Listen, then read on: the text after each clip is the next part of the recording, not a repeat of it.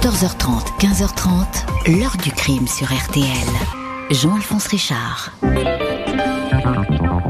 La mort de Lolo Ferrari, actrice et chanteuse de son vrai nom Ève Valois, est surtout connue pour ses incroyables mensurations obtenues à grand renfort de chirurgie esthétique et de silicone. C'est son mari qui l'a retrouvée à leur domicile de Grasse dans les Alpes-Maritimes.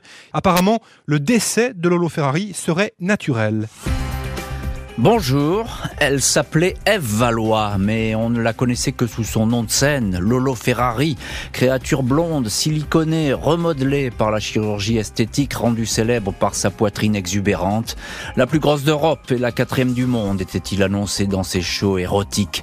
Curiosité des cabarets, habituée des plateaux télé, Lolo Ferrari est retrouvée morte dans son lit à 37 ans, à la fin de l'hiver 2000. Une overdose suicidaire, un cocktail d'antidépresseurs de médicaments dont elle se gavait sur fond de profonde névrose. L'enquête qui va suivre va être moins formelle et tout de suite s'intéresser au mari et producteur de Lolo Ferrari, Eric Vigne. Il va être mis en examen pour meurtre, horaire incohérent, témoignage qui sème le doute, rapport des médecins légistes accusateurs. Tout concourt décidément à présenter l'époux comme un coupable idéal, désireux de se débarrasser d'une épouse devenue moins rentable. La mère de la victime va être la première à le montrer du doigt. Les investigations vont alors s'accélérer. Avec ces interrogations, la jeune femme qu'on regardait trop souvent comme une bête de foire a-t-elle été assassinée? Mais quel serait le mobile? Question posée aujourd'hui à nos invités. 14h30, 15h30. L'heure du crime sur RTL.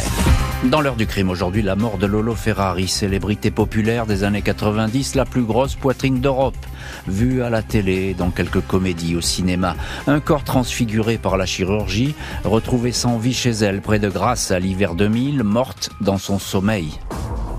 Dimanche 5 mars 2000, 14h55, les policiers du commissariat de Grasse, puis deux minutes plus tard, les pompiers sont appelés pour une urgence. La mort d'une femme dans une villa de style provençal nichée dans la végétation au bout d'un chemin entre les communes de Grasse et de Pemnade. L'homme qui a passé ce coup de fil dit s'appeler Éric Vigne, 52 ans. Il est le mari de la victime, identifié comme étant une certaine Ève Valois, mieux connue dans la France entière et même au-delà des frontières sous son seul nom de scène, Lolo Ferrari. Eric Vigne reçoit les secours, les accompagne jusqu'à la chambre du couple au premier étage. La jeune femme, 37 ans, gît en nuisette rose claire sur le dos, sur le côté droit du lit. Elle n'est pas démaquillée et porte encore des épingles dans les cheveux. Ma femme était un vrai pot de peinture. Après le démaquillage, il en restait encore. Il pouvait lui arriver de se démaquiller très vite et très mal, surtout si elle était fatiguée et confiera à son mari quelques mois plus tard pour expliquer ce visage fardé. Les pompiers remarquent des traces d'hématomes sur les jambes, les ongles des mains en mauvais état semblent collés à la glu. Deux heures après son coup de fil, Eric Vigne est entendu une première fois par les policiers. Il indique que sa femme est rentrée à la maison la veille, samedi, vers 22h30. Elle souffrait d'une angine tenace. Elle toussait beaucoup. Elle m'a appelé vers 23h, 23h30 en me disant bébé, j'ai mal. Je suis monté pour la rassurer et j'ai éteint la lumière. Le mari explique que Eve voulait dormir seule pour éviter de le déranger avec son angine. Au journal Libération, il dira qu'elle toussait beaucoup. Elle a pris ce médicament, puis j'ai plus rien entendu et j'entendrai jamais plus rien. Eric Vigne s'installe pour la nuit dans le canapé de cuir blanc, dans le salon où il va regarder la télé avant de s'endormir. Il explique être remonté dans la chambre aux alentours de 8 heures du matin. Il assure qu'Ève était alors profondément endormie. Il l'a bordée en arrangeant un peu la couette sur elle. Elle ne toussait plus. Il n'a pas voulu la réveiller car elle lui avait indiqué qu'elle voulait dormir tout le week-end. À 14 heures, il s'est toutefois inquiété de ce silence. Il est retourné dans la chambre il lui a touché le front. Il s'est aperçu qu'elle était glacée. Il a immédiatement compris qu'elle était morte. Pour le mari, il ne fait guère de doute que son épouse a succombé suite à un cocktail toxique. Selon lui, elle abusait de médicaments de toutes sortes, antidépresseurs, somnifères, sans compter les antibiotiques prescrits pour son angine. Elle se gavait de Coca-Cola, abusait de champagne. Il regrettait que certaines personnes mal intentionnées l'encouragent à fumer du shit. Eric Vigne et Lolo Ferrari étaient mariés depuis 18 ans. Ils géraient la carrière de cette showgirl qui triomphait dans les boîtes à striptease, attractions à la télé télévision, où elle affichait un corps et un visage entièrement recomposés par le bistouri. Ses seins, bonnets 130F, 3 kilos chacun, étaient devenus sa marque de fabrique, mais depuis de longs mois, Lolo Ferrari faisait de moins en moins recette. Eric Vigne va la décrire comme une femme en pleine dépression, en proie à des crises d'hystérie, des idées noires. Aurait-elle décidé d'en finir même si aucun mot n'a été retrouvé dans la maison? L'autopsie note dans l'organisme de très fortes doses de dipipéron, un neuroleptique, et de séropram, un antidépresseur. Le mari dit qu'il lui avait donné la quantité habituelle. Lolo Ferrari a très bien pu reprendre elle-même des cachets, mais aucun médicament n'est retrouvé dans la chambre. Le procureur refuse l'incinération. Il souhaite de nouvelles analyses toxicologiques. Les parents de la victime se sont toujours méfiés d'Éric Vigne. Ils le détestent même. Ils vont déposer plainte pour non-assistance à personne en danger. Éric Vigne attire l'attention. La justice ne va dès lors plus jamais le perdre de vue. Mercredi 7 juin 2000, Éric Vigne est convoqué à 9h précises au commissariat de Grasse. Ils veulent savoir toutes sortes de choses sur le décès de ma femme, c'est bien normal, dit-il. Le mari est placé en garde à vue, interrogé en qualité de témoin. À la demande du juge Jean Couton, et à la suite de la plainte des parents pour non-assistance à personne en danger. Éric Vigne fait savoir que contrairement à ce que peut raconter la famille, il a toujours été aux côtés de Ève. S'il avait entendu quoi que ce soit de suspect cette nuit-là, il serait intervenu. L'époux ne peut que répéter ce qu'il a déjà déclaré aux journaux, à savoir que sa femme avait peur de vivre, qu'elle ne s'acceptait pas elle-même, souffrait de ne pas avoir d'enfant et s'accrochait à lui. Elle me répétait qu'elle se suiciderait si je n'étais pas là, sur Éric Vigne. Selon lui, Ève a fait une quinzaine de tentatives de suicide. Au policier, il déclare Vous savez, si j'avais voulu supprimer ma femme dans l'état psychique où elle se trouvait, il suffisait que je lui laisse les médicaments et que je m'en aille. Elle n'aurait pas manqué de les prendre. Je n'ai pas laissé volontairement les médicaments à sa portée. Je ne voulais pas que ma femme se suicide. Eric Vigne ressort libre de cette garde à vue, aucune charge retenue. Le juge continue toutefois à s'opposer à l'incinération du corps. Mercredi 27 février 2002, deux ans après la mort jugée suspecte de Lolo Ferrari, Eric Vigne est interpellé par la police. Nouvelle garde à vue, mesure demandée par la nouvelle juge d'instruction de grâce, Anne Vella.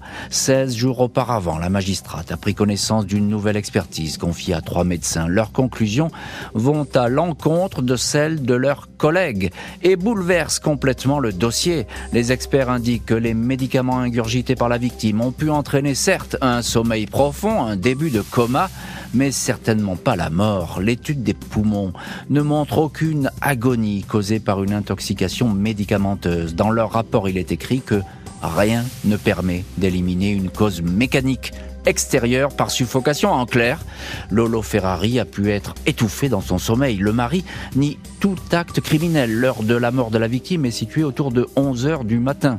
Éric Vigne avait visité son épouse à 8 heures du matin. Ensuite, il s'est recouché. Il s'est endormi. Il est mis en examen pour meurtre, incarcéré à la prison de grâce. S'il est seul dans la maison avec la victime et qu'elle meurt d'étouffement, il faut qu'il nous donne une explication rationnelle, fait savoir le parquet de grâce qui ajoute, avant de savoir s'il est coupable, il faut être sûr qu'il y a eu homicide. La juge Vella interroge le mari. Pourquoi a-t-il donné des horaires fluctuants sur le retour à la maison samedi soir de son épouse? 21h30 puis 22h30. C'est à cause de l'émotion, répond-il. Il a eu des absences, des trous de mémoire, il s'est trompé. Deux voisins assurent que Lolo Ferrari n'a pas pu revenir chez elle dans la soirée de samedi. Ils l'ont vu descendre d'une voiture dans le chemin menant à la villa dimanche aux alentours de 7h du matin. Eric Vigne parle de témoignages de personnes qui cherchent à lui nuire. Pourquoi a-t-il entendu près d'une heure avant de prévenir les secours Le mari explique qu'il était en état de choc, déboussolé. Il savait qu'il n'y avait plus rien à faire. Il s'est alors allongé à côté d'Ève pour accompagner son âme qui avait quitté son corps, perdu dans ses pensées avant de réaliser qu'il devait téléphoner. Il faudrait être imbécile pour aller étouffer quelqu'un quand on voit à la télé les traces que ça laisse. Regardez les émissions de détectives. On retrouve tout de suite comment la personne est morte, déclare Eric Vigne. Il ajoute, si j'avais été un assassin malin et retors, j'aurais laissé faire les médicaments. Si je l'avais asphyxié, j'aurais pris le soin de déguerpir. Éric Vigne proteste donc de son innocence, mais on ne le croit pas. La justice souhaite un procès.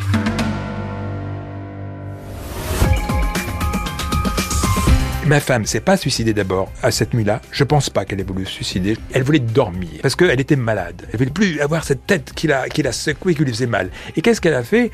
Eh bien, elle a pris des somnifères. C'est la première fois en 13 années de mariage que j'ai été dormir au rez-de-chaussée. Et là, j'ai fait la grosse connerie de ma vie.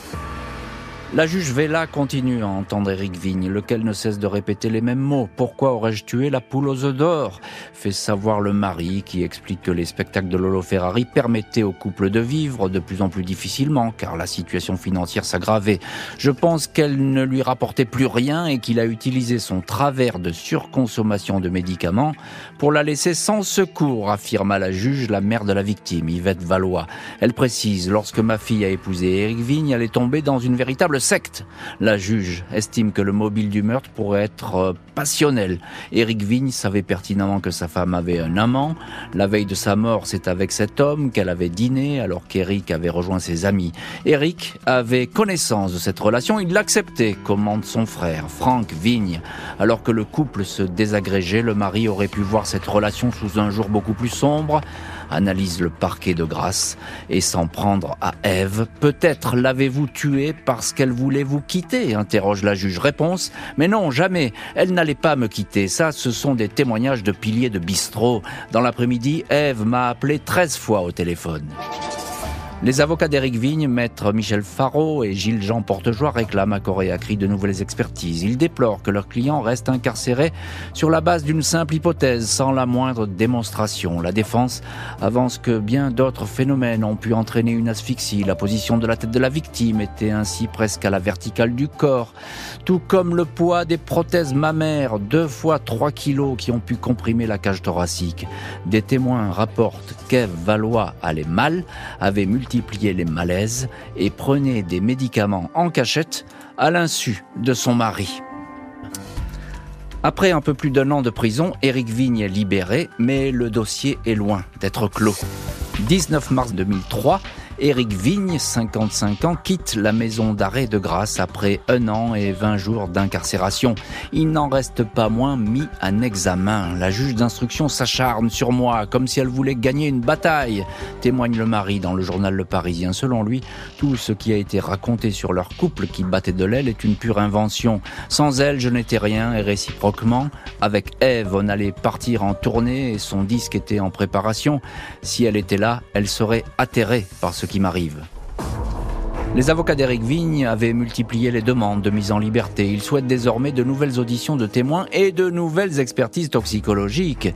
31 mai 2006, six ans après la mort d'Ève Valois, Lolo Ferrari, ils obtiennent gain de cause. L'expertise tant attendue contredit la précédente. Les médicaments ingurgités par la victime peuvent avoir à eux seuls causer le décès. Le parquet et la juge ne vont pas aller plus loin. Éric Vigne ne sera pas renvoyé devant une cour d'assises. Le meurtre et la non-assistance à personne en danger sont écartés. Neuf mois plus tard, 20 février 2007, la juge Vella rend une ordonnance de non-lieu. Elle constate l'absence totale de charge contre Éric Vigne. Il n'a pas fait prendre des médicaments à son épouse, ne l'a pas étouffé. L'hypothèse d'un acte suicidaire d'une femme affaiblie et dépressive qui avait déjà tenté à plusieurs reprises de mettre fin à ses jours reste la plus vraisemblable, écrit la juge. Les investigations vont en rester là, le dossier ne sera plus jamais rouvert. Eve Valois, alias Lolo Ferrari, repose dans une tombe anonyme au cimetière des Roumiguières à Grasse.